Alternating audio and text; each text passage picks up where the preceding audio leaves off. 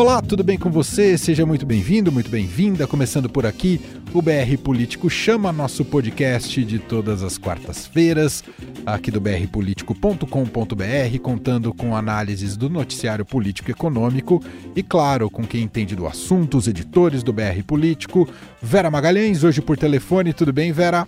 Olá, Emanuel. Olá, Marcelo. Hoje aguardamos o desfecho das novelas para trazer um podcast quentinho aqui para os nossos ouvintes. Importante a Vera frisar isso, né? Normalmente esse podcast é gravado mais cedo e disponibilizado mais cedo uh, às quartas-feiras, mas essa quarta, especificamente, dia 2 de outubro, está muito movimentada e a gente optou por gravar mais tarde para ter uma análise mais próxima das decisões tomadas ao longo do dia de hoje. E direto de Brasília, Marcelo de Moraes está com a gente também. Olá, Marcelo, como vai?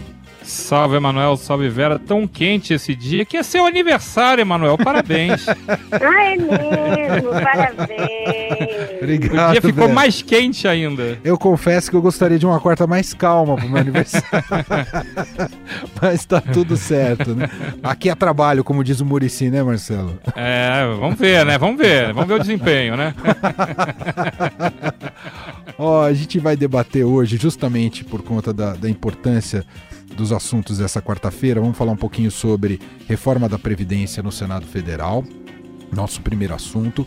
Depois também vamos dedicar um tempo aqui ao julgamento do Supremo Tribunal Federal, concluído hoje, que pode trazer consequências aí para a Operação Lava Jato. Ainda esse julgamento não terminou e a gente vai falar sobre isso, uh, ou pelo menos o entendimento que decorre desse julgamento, a gente vai explicar. E ainda tem um destaque que também vem direto de Brasília, com o nosso repórter Gustavo Zucchi, e falando sobre pacote anticrime. Agite seus fones de ouvido, porque o BR Político Chama está no ar. BR Político Chama. O que você não pode perder na política e na economia. Com Vera Magalhães, Marcelo de Moraes e Emanuel Bonfim.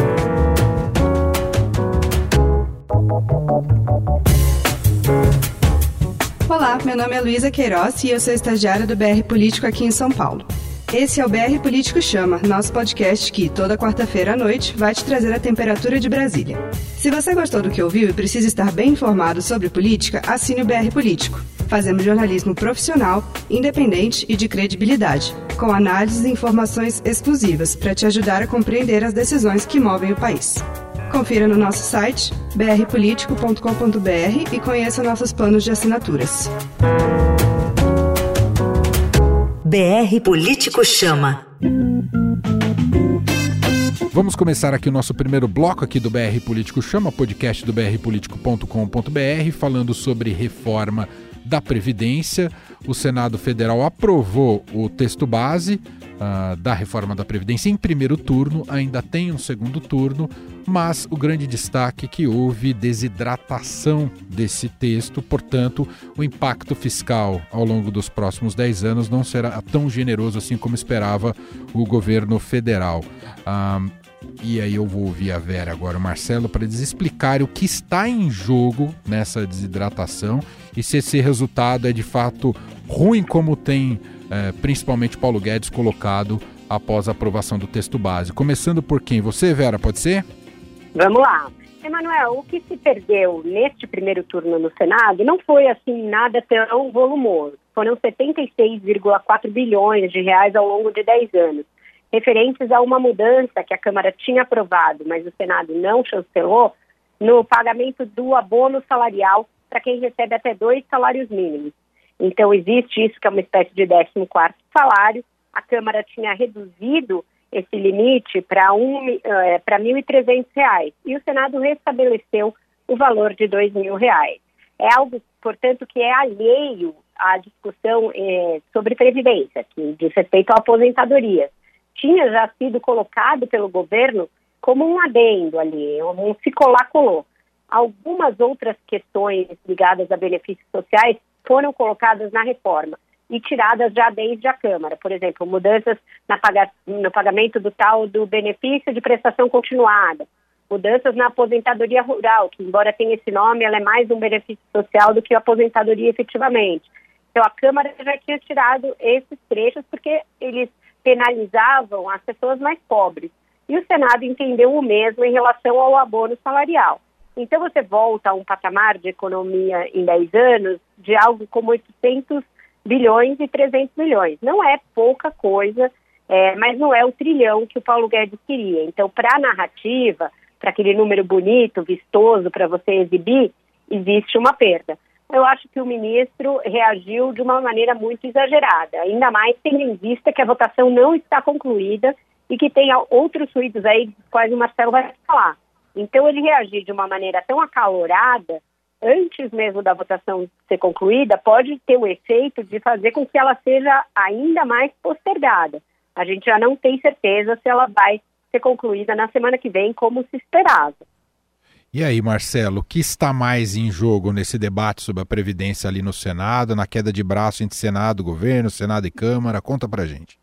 Então, o, a reforma da Previdência foi pega no meio de um fogo cruzado, né? Tem uma discussão, e a gente vai morrer falando aqui na, em todos os programas, que botou dinheiro na jogada, o, o, os parlamentares parece que mudam até de cor, né? O pessoal fica todo agitado. Então tem uma discussão muito importante para deputados e para senadores, que é a questão da divisão dos recursos que vão ser originados do mega leilão do pré-sal que vai acontecer em novembro.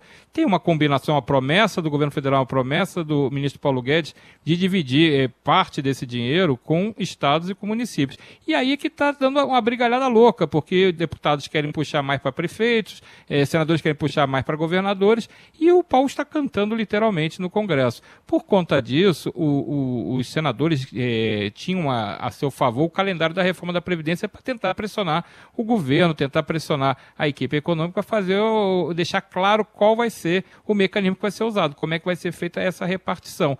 E aí usaram a moeda que eles conhecem como sempre, é, é não votar o que interessa para o governo. Mas também tem outras questões. O Senado está naquela fase de que não aguenta mais ter, é, ficar como carimbador apenas da proposta que vem da Câmara. Todas as reformas começam na Câmara, aí a Câmara faz todo tipo de discussão, tira as coisas, coloca coisa, inclui, e o Senado, para não atrasar a tramitação das propostas, acaba virando um carimbador, é, quase praticamente um, um repetidor da proposta que vem da Câmara para não perder tempo. Isso também já está. Aconteceu isso, não é, não é exclusividade desse governo, aconteceu isso, por exemplo, recentemente no governo Temer com a reforma trabalhista Geschichte. Já foi uma chiadeira louca e todo mundo falou assim: não, vamos colocar numa proposta, é, depois a gente acrescenta numa outra, numa outro, num outro projeto. E agora está se repetindo a mesma história com a tal da PEC paralela, onde seriam colocadas todas as mudanças e sugestões que os senadores achavam convenientes para a reforma da Previdência. É claro que a PEC paralela está caminhando para o brejo e eles sabem disso, os senadores não são bobos, estão vendo que não vão conseguir ter voz nenhuma. Então aí você vai fazer um caldo de cultura que ainda se soma à operação da Polícia Federal de busca e apreensão no gabinete do líder do governo, que é um senador muito querido pelos outros pelos colegas, o senador Fernando Bezerra. O pessoal acha que o governo fez meio corpo mole, deixou para lá, não ajudou. Então tem um caldo de cultura que acabou pegando a reforma da Previdência no meio. E os senadores deram aquele recado, em vez, em vez deles é, é, falarem claramente que estão irritados com isso, eles vão lá na votação e derrubam um, um destaque, apresentam um destaque, aprovam o destaque que tira realmente, como a Vera falou, não é um dinheirão, não é uma coisa que vai arrebentar a reforma, mas é um recado, ó, se vocês ficarem mexendo mexendo é, com a gente, se vocês não deixarem claro que tem que é, repartir esse dinheiro, e tem também emendas que não foram pagas até hoje, tem tanta coisa que eles estão cobrando, há, há, um caldo de cultura bem grande. E aí a reforma da Previdência é que paga o pato. Não se sabe agora quando vai ser votado o segundo turno da reforma da Previdência, porque tem um interstício obrigatório para ser cumprido. Então, o 10 de outubro, que é a data que Davi Alcolumbre gostaria de ver colocado em votação no segundo turno, já não é uma garantia, porque ele só pode ser votado no 10 de outubro se houver uma quebra de interstício, que só acontece por acordo de todos os líderes. Os líderes avisaram que não vão dar acordo, então a reforma pode ficar já para o final do mês. E aí você vai criando toda uma estabilidade, vai passar, não vai passar. E uma coisa que a Vera lembrou bem, que é essa questão da reação do Paulo Guedes, e tem que lembrar que o governo não acaba hoje na reforma da Previdência. O governo tem mais três anos e tanto de discussão com o Congresso, que se ele começar a, a retalhar os parlamentares que votarem contra porque não estão satisfeitos, e tem uma guerra grande pela frente, porque tem muita, muita votação para ser feita, não é hoje que vai acabar essa relação. Então, acho uma relação precipitada dele. Acho que a reforma da Previdência passa, mas vai ser uma novela com choro, suor e lágrimas. Ah, ô, ô Vera. Você veja. Diga, Sangue, suor e lágrimas. Não, eu só ia acrescentar uma, uma pergunta: se esse, essa disputa entre Câmara e Senado a gente tem que observar como algo normal do jogo ou está passando do ponto? Eu acho que é algo circunstancial. É, os ataques ali entre alguns parlamentares passaram no ponto, mas isso vira e mexe acontece. É, do debate parlamentar mais acalorado, mas nesse caso tem um componente ali que os municípios é, conseguiram viabilizar os seus pleitos via Câmara e os estados pelo Senado, porque o Senado é a casa dos estados, é, representa a federação. Então tem mais ou menos essa divisão de times aí. Eu acho que o erro original disso tudo, e eu escrevi sobre isso logo na origem, é, eu percebi que isso poderia acontecer, foi fazer uma coisa, uma operação casada entre o tal Pacto Federativo e a reforma da Previdência. A, a, Câmara já tinha feito o trabalho mais difícil na reforma da Previdência, que era pegar a proposta do zero e convencer a sociedade, as bases dos deputados, de que era necessário cortar na carne, rever benefícios, se aposentar mais tarde, etc, etc. Então, todo aquele trabalho hercúleo que foi feito na Câmara, o Senado precisava apenas chancelar, mudar uma coisa ou outra, mas analisar a reforma da Previdência. E assim que ela chegou lá, o Davi Alcolumbre conseguiu fazer essa operação casada. E na época, o ministro Paulo Guedes embarcou graciosamente nisso. Ele achava que com isso ia também agilizar a votação da PEC da sessão onerosa, ia agilizar, portanto, o leilão é, do, da, do excedente da sessão onerosa no pré-sal e os outros leilões do pré-sal. Então, achou que era um bom jogo para todo mundo, que era melhor negociar com os estados no atacado e não no varejo, que assim era um novo pacto federativo, isso era republicano, tudo muito lindo, até que você começa a descer as filigranas do acordo. E aí você vê que um Estado quer mais, o outro acha que está sendo prejudicado, e aí vira uma coisa que não acaba nunca, e a reforma da Previdência como um refém no meio dessa história, né? É. Ah, algo a acrescentar, Marcelo? Podemos partir para o nosso próximo bloco. Não, é só para completar isso. É, foi perfeita essa, essa, definição, porque é, esse acordo é um acordo muito bonito no papel, em tese, só que você está lidando ali com. O calendário eleitoral está batendo na porta dessa turma toda, que tem um calendário para eleição municipal. Todo mundo tem interesse, o cara pode não disputar, mas todo mundo tem interesse de, de eleger alguém.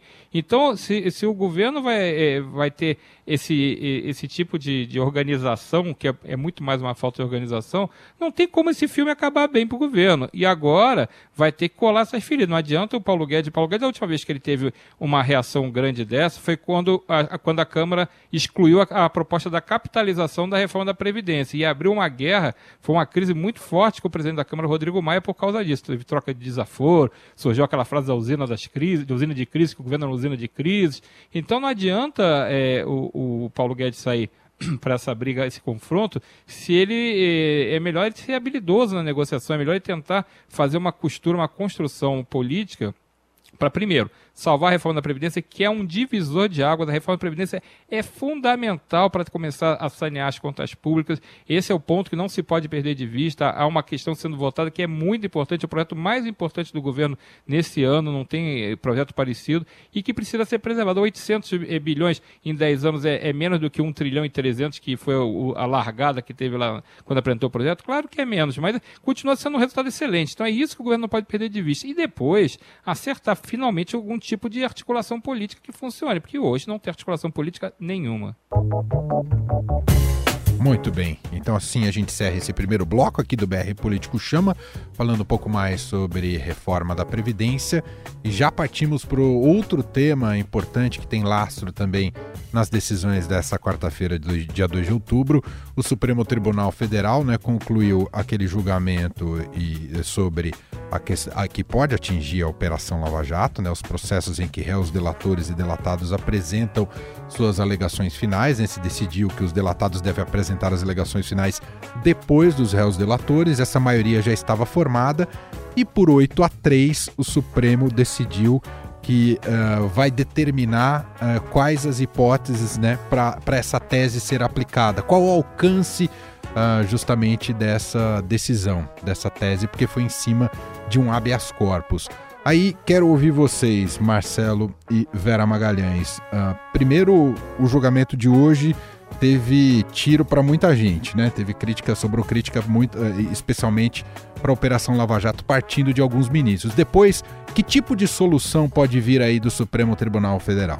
É o seguinte, Emanuel, é, o presidente de Toffoli abriu a sessão hoje no seu, do seu voto é, mandando um recado, querendo fazer um recado político, algo que ele tinha me dito já numa entrevista, que o combate à corrupção, segundo a sua avaliação, só existe graças ao Supremo Tribunal Federal. E aí ele passou a enumerar uma série de medidas que seriam ali originárias do Supremo e só teriam sido aprovadas graças ao Supremo. A lei das delações, a lei que regulamentou o crime de, de organização criminosa e outras tantas. E aí subiu a voz, chegou a elevar o tom, dizendo que era falácia, que era é, intelectualmente desonesto atribuir ao Supremo algum tipo de operação para melar a Lava Jato. Depois disso, ele firmou seu voto pelo entendimento de que réus delatados devem falar depois dos delatores, e eles estavam começando a discutir a modulação desse voto, a sua aplicação em tese, quando chegou no ministro Gilmar Mendes e ele se pôs a fazer ali um comício contra a Lava Jato. Exato. E aí, usando o caso Vaza Jato, que, cuja legalidade o Supremo nunca discutiu, e que não se sabe se aquelas mensagens vazadas pelo Intercept depois por outros veículos têm algum tipo de legalidade para serem usadas como provas. Ele passou a discutir o conteúdo abertamente, levou algumas mensagens ao plenário, criticou os procuradores, criticou o ex-juiz e hoje ministro Sérgio Moro, de uma maneira bastante exaltada, e com isso antecipou a discussão sobre essa questão da Vaza Jato dentro do Supremo. A gente nem sabe como isso vai ter poder de alterar alguma decisão ou de ser usado como prova, mas ele já antecipou isso. Com isso se desviou totalmente da pauta e a definição sobre a aplicação dessa decisão que é tão importante ficou para amanhã. O que a gente sabe é que vai valer em tese e que vai valer para casos já passados. Já valeu para o Aldemir Bendini, já valeu para esse diretor, esse ex-gerente da Petrobras, cujo caso estava sendo discutido agora pelo pleno. Vai valer para trás, não se sabe se, é, se para todos ou só para quem alegar e demonstrar que teve um prejuízo na sua, na, na sua é, sentença e para quem pediu desde a primeira instância. Deve ser essa a modulação a ser apresentada mas o comício do ministro Gilmar impediu que a coisa fosse terminada hoje. Marcelo, e aí, Marcelo? Então, eu queria eh, continuar nessa, nessa esfera do Gilmar Mendes e sua declaração. Ele fez um comício ali, né? E deixou claro, ele bateu no Moro, no ministro da Justiça Sérgio Moro, de uma maneira bem, bem contundente. A gente está até esperando se o Sérgio Moro vai reagir, se não vai reagir, mas ele chamou é, a, a as táticas usadas, né? que ele fala assim, é, usava-se prisão provisória como elemento de tortura Custa-me dizer isso no plenário. E quem defende tortura não pode ter assento nessa corte constitucional. O uso de prisão provisória era com essa finalidade. Então, assim, ele, e ele fala, é, tipo assim, ó, ministro Moro, se você quer ser ministro do Supremo, você não pode porque você é defensor da tortura. Então ele parte para um confronto aberto ali com, com o principal. É, é, integrante da Lava Jato enquanto era juiz e depois ministro da Justiça, muito importante, muito popular, ele vai para um confronto dentro desse, dessa discussão que parece que virou protagonista na discussão. Então a gente agora é, tem duas coisas para saber. Primeiro, é, até onde vai essa reação do Gilmar Mendes, né? Se ele vai avançar mais, se ele vai continuar batendo nessa tecla de partir para o confronto direto contra integrantes da Força Tarefa e contra, contra o, o, o ministro Sérgio Moro. E vamos ver o que, que vai anunciar, afinal de contas, a modulação, como é que vai ser essa modulação. O caso, é, uma coisa que eu tô só, eu fico muito espantado é que não acaba nunca esse, essa discussão, né? É uma, é uma discussão de, de habeas corpus do Lula, uma discussão da Lava Jato, uma discussão de, de pena. É, é, parece que é, é, uma, é uma novela sem fim, né? E a gente vai, vai arrastando isso. Tem sempre uma revisão nova, uma revisão nova, uma revisão nova, um habeas corpus novo para revisar. Então, esse antigamente a, a justiça é, não tinha tanta assim, esses julgamentos eram um pouco mais é, sóbrios, digamos assim, no bom sentido, não sóbrio de álcool, não. E chama atenção que o caso Vaza Jato Intercept Brasil é, a gente não sabe se futuramente, quer dizer, não é que não sabe, em tese, ele, juridicamente, talvez ele não possa ser utilizado como prova porque foi obtido ilegalmente, mas que já mexeu com a cabeça dos juízes, já mexeu. Isso ficou claro no julgamento de hoje, não ficou, Vera? Ficou, ficou claro, principalmente com esses que são mais reticentes em relação à Lava Jato, e a gente sabe que pode sim ter uma, uma repercussão concreta, né? Existe pelo menos um caso já posto para análise da corte, que é o, o HC do ex-presidente Lula pedindo, alegando a suspeição do Sérgio Moro. Ele diz, em razão do conteúdo vazado pelo Intercept por outros veículos, que Moro agiu com predisposição de condená-lo, que não era isento e que, portanto, a sentença deve ser anulada. Ele, inclusive, nem quer progredir de regime, caso a juíza das execuções penais lá de Curitiba, Carolina Lebos, aceite o pedido da Lava Jato para que ele progrida, dizendo que não troca sua dignidade pela sua liberdade. É, então, também esse foi um assunto muito estrepitoso aí da semana. Até escrevi sobre isso na minha coluna do Estadão. Então, o caso já está posto para análise do Supremo e a segunda turma só não analisou esse habeas corpus ainda porque o próprio Gilmar Mendes tirou de pauta um pouco antes do recesso. Então, cabe a ele levar de volta a pauta da segunda turma e aí os ministros vão poder dizer: há algum elemento para se arguir a suspeição do Moro naquelas mensagens? Elas, podem ser usadas neste caso, já que é, existe alguma jurisprudência segundo a qual provas, mesmo ilegais, podem ser usadas quando para absolver alguém?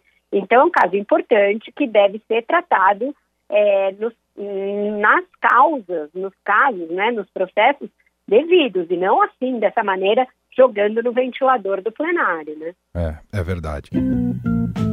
Bom, a gente está aqui com o BR Político Chama, Vera Magalhães, Marcelo de Moraes, nosso podcast do brpolitico.com.br e temos sempre tradicionalmente a participação do repórter direto de Brasília, ali coladinho no Marcelo de Moraes, Gustavo Zucchi. Vamos, e hoje pacote anticrime, é isso, Gustavo? Tudo bem? Olá, Emanuel. Olá, Vera. Olá, Marcelo. Olá, ouvintes do BR Político Chama. Tudo bem? Aqui em Brasília, enquanto a batalha pela aprovação da reforma da Previdência vai chegando ao seu clímax, Centrão e governo deram uma amostra do que será a guerra do pacote anticrime. O texto está nos finalmente. A perspectiva é que, no mais tardar na próxima semana, se tudo der certo, seja a última reunião do grupo de trabalho.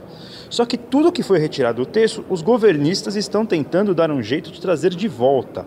Na última terça-feira, enquanto o grupo de trabalho se reunia, entrou na pauta da Comissão de Constituição e Justiça justamente um projeto que ressuscitava o polêmico excludente de ilicitude, derrubado na última semana pelos deputados que estão fazendo alterações no texto.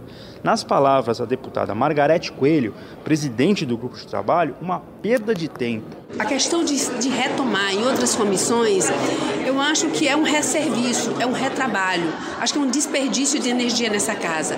O grupo foi designado para isso, tem se reunido com responsabilidade, tem estudado, tem ouvido a sociedade civil organizada, especialistas temos sido extremamente é, atentos às propostas de emendas do próprio grupo, né, do que tem chegado aqui. Então, é um debate muito, muito sincero, muito franco, e nós achamos sim que o tema vai sair bem maduro aqui do grupo.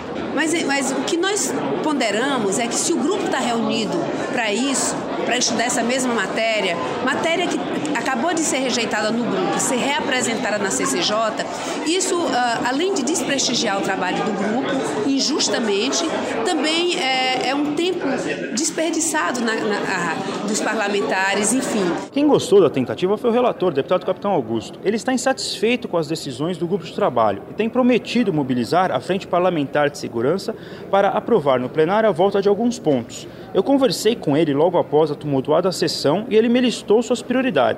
Questionei também sobre uma queda de braço da frente com o Centrão, já que líderes, como o deputado Arthur Lira, não querem saber de mudanças no texto do grupo de trabalho. Tudo que se refere à questão da segunda instância, o plea bargain, que nós vamos tentar, os embargos infringentes que nós perdemos hoje, né, o, o início do regime fechado para os marginais reiterados, contumazes. Então tem vários pontos para a gente tentar resgatar ainda. Vai ser um embate interessante. Na verdade, o, o, deputado vai ter que optar entre sua bandeira pessoal, que é o endurecimento da eleição penal, que é o que ele fez a campanha dele, grande parte dos que estão aqui fizeram campanha, promessa de campanha de endurecer a eleição penal no combate à, à corrupção, às facções criminosas, os crimes hediondos, é contra qualquer orientação partidária.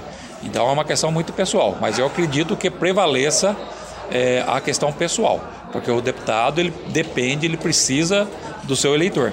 Então ele não pode virar as costas, não pode trair o eleitor, ainda mais sendo uma das suas bandeiras principais. Então eu acredito que nesse embate aí, nessa queda de braço, é, a gente ainda deve ter a maioria. O ponto é que sabemos que é muito difícil derrotar o Centrão, mesmo com apoio do governo. Quem parece ter uma avaliação melhor é o pai da proposta, Sérgio Moro. O ministro se encontrou com Rodrigo Maia no final da última semana para pedir apoio do presidente da Câmara a alguns pontos considerados centrais do texto pedido que nem mesmo chegou aos ouvidos dos membros da comissão especial. A bola está com Maia. A perspectiva é que logo que seja aprovado o texto, ele vá para o plenário. Claro, dependerá também da disposição dos líderes, que têm suas próprias pautas na fila. Vamos acompanhar tudo diretamente aqui de Brasília. Um abraço. Tá aí, destaque do Gustavo Zucchi, direto de Brasília. Passo agora para os comentários, análise de Vera Magalhães e Marcelo de Moraes. E aí, Vera?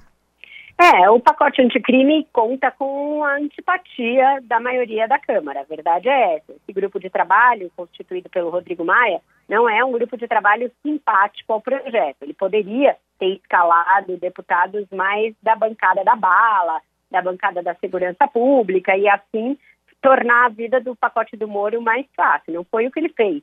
É um grupo que tem expoentes da esquerda, inclusive Marcelo Freixo é, e outros, e que está desidratando a proposta aos poucos. A tentativa agora do PSL é de reconstituir trechos desse projeto na CCJ, que é comandada pelo partido.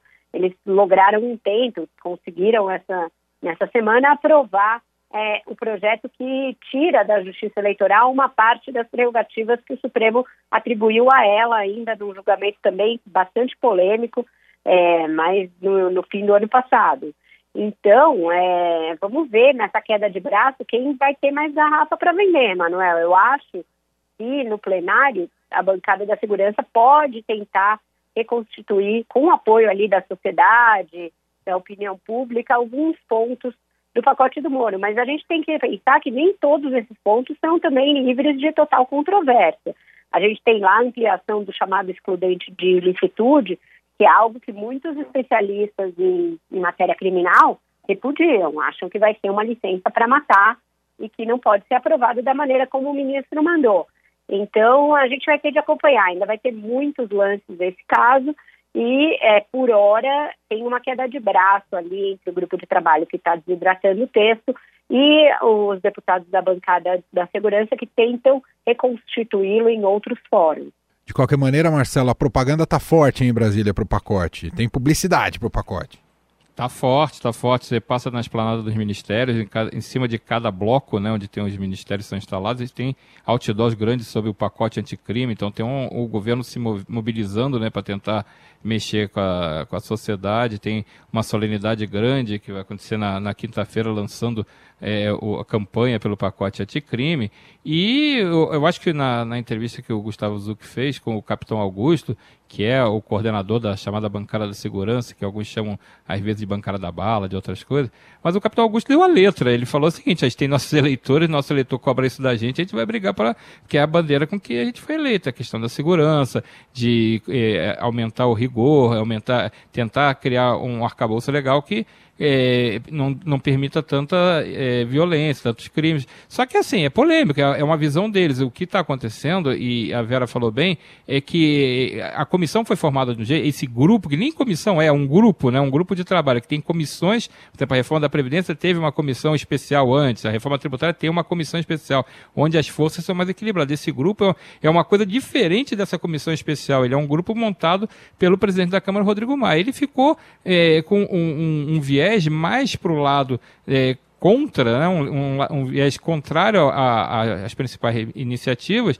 e acabou dominando os trabalhos. O capitão Augusto, embora seja o relator, acabou sendo é, colocado de lado ali na, na, na, discussão e ele, como ele mesmo disse, ele quer é, é defender os propostas que ele acredita e a bancada da segurança também quer. O PSL está muito engajado em tentar recuperar essas propostas, é talvez a pauta que mais a, aos lavajatistas, aos bolsonaristas nesse momento no, na Câmara, é, não é a reforma tributária, não é a questão de mega leilão, são, essa turma está de olho é nessa proposta, que essa proposta é a que mexe com o coração dos eleitores deles, é a proposta que a maioria foi eleita seguindo é, essa bandeira. Então, é, é, é, esse nó vai ter que ser desatado, e eu acho que não tem outro jeito de desatar, exceto votando. Quem tiver voto vai conseguir. Só que tem pressão da sociedade por dois lados. Tem gente que vai pressionar achando que a proposta tem que ser aprovada porque realmente é, a segurança, a insegurança no Brasil é muito grande, tem que arrochar, tem que é, é, punir mais, mais os, os, criminosos, todo essa, esse discurso que a gente conhece. E tem gente que acha que vai ser uma licença de abuso. Então, tem, acabou de ter o caso da, da menina Agatha Félix no Rio de Janeiro, que é uma barbaridade, que mexeu com muita gente, acabou é, sendo é, muito forte na discussão, influenciou muito a discussão da exclusão de licitude. Então, esse discurso vai ser muito, muito apaixonado dentro do plenário da Câmara. Eu acho que hoje é, a turma da bancada da segurança não tem tantos votos quanto tinha no início da legislatura. Eu acho que desidratou um pouco é, é, esse, esse, essa coesão desse grupo. Teve gente que saiu para outros lados, gente que estudou melhor as propostas. Então, vai ser uma, uma, uma discussão muito acirrada, mas eu, eu tenho dúvida se a bancada da segurança leva melhor nessa. Muito bem, com esse comentário do Marcelo de Moraes, direto de Brasília, a gente vai fechando aqui mais uma edição do BR Político Chama. Conforme eu disse no, no princípio, hoje gravado um pouco mais tarde, mas para que justamente o programa possa dar conta de decisões mais quentes importantes, né? Entendemos que esse serviço não poderia deixar de ser é, oferecido a você, nosso ouvinte. Estamos em todas as plataformas de streaming e agregadores de podcast, sempre às quartas-feiras, com BR Político Chama e o convite sempre para acessar todos os produtos e tudo aquilo que tem o BR Político como um todo em brpolitico.com.br. Vera Magalhães, obrigado mais uma vez e até o próximo programa. Vera. Obrigada, Emanuel. Boa comemoração do seu aniversário. Muita felicidade para você e até a semana que vem para todos os nossos ouvintes. Obrigado, Vera. Obrigado, Marcelo. Um abraço até semana que vem. Valeu, Emanuel. Valeu, velho. Eu vou daqui direto pra televisão sofrer. O Flamengo, é claro. É, na próxima quarta-feira a gente conta pro Marcelo. Ai, meu Deus. Se o, o grande vitorioso foi. Tem até um. Separaram até uma trilha, né, pra esse momento final do programa. Ouvi dizer. Canelada grátis, hein? Canelada não, não. gratuita, hein? Olha que comemorante Tamo... da hora da azar, hein? Tamo junto, Marcelo. Tamo junto. um abraço, gente. Valeu, gente. tchau. tchau. BR Político Chama. O que você não pode perder na política e na economia. Com Vera Magalhães, Marcelo de Moraes e Emanuel Bonfim.